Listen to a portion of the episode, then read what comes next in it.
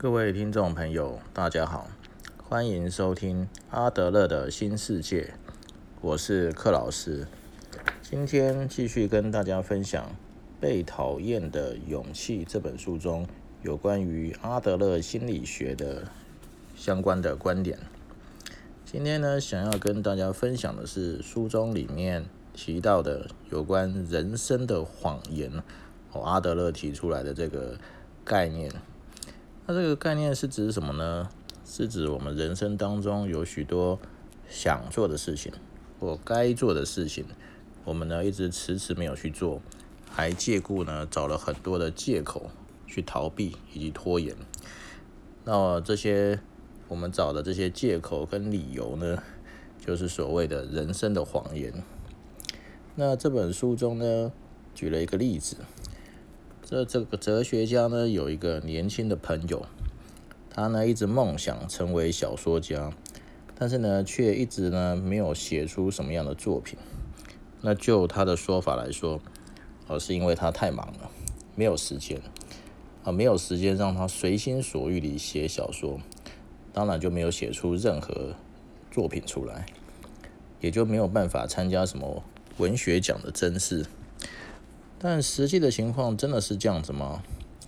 那这个哲学家提到呢，他只是借着不参加甄选或没有去实际上的写作，来保留一点，只要我愿意，一定做得到的这种可能性。那他呢，不想被人家批评，更不想面对自己那么糟糕的作品，万一被落选的事实。所以，这位年轻的朋友呢，只想活在只要时间够的话，我也可以；只要环境许可的话，我也能写；或是我真的有才华，只是没有时间而已的这种各种可能性当中。所以呢，时间不断的过去了，可能再过五年、十年，那呢，他可能会找各式各样的理由，我去说明。比方说我已经老了，或者说我有家庭要顾之类的借口，以至于呢，他梦想成为小说家的这件事情，就一再的被拖延。那这个就是所谓的人生的谎言。那这类的人生的谎言呢，充斥在我们的日常生活以及周边的人事物当中。比方说，我太忙了。所以我没有时间运动，我太忙了，所以我没有时间学英文。哦，学英文要花很多钱，那我现在没有钱，所以我没有办法学好英文。等到我有时间了之后呢，我一定会好好运动。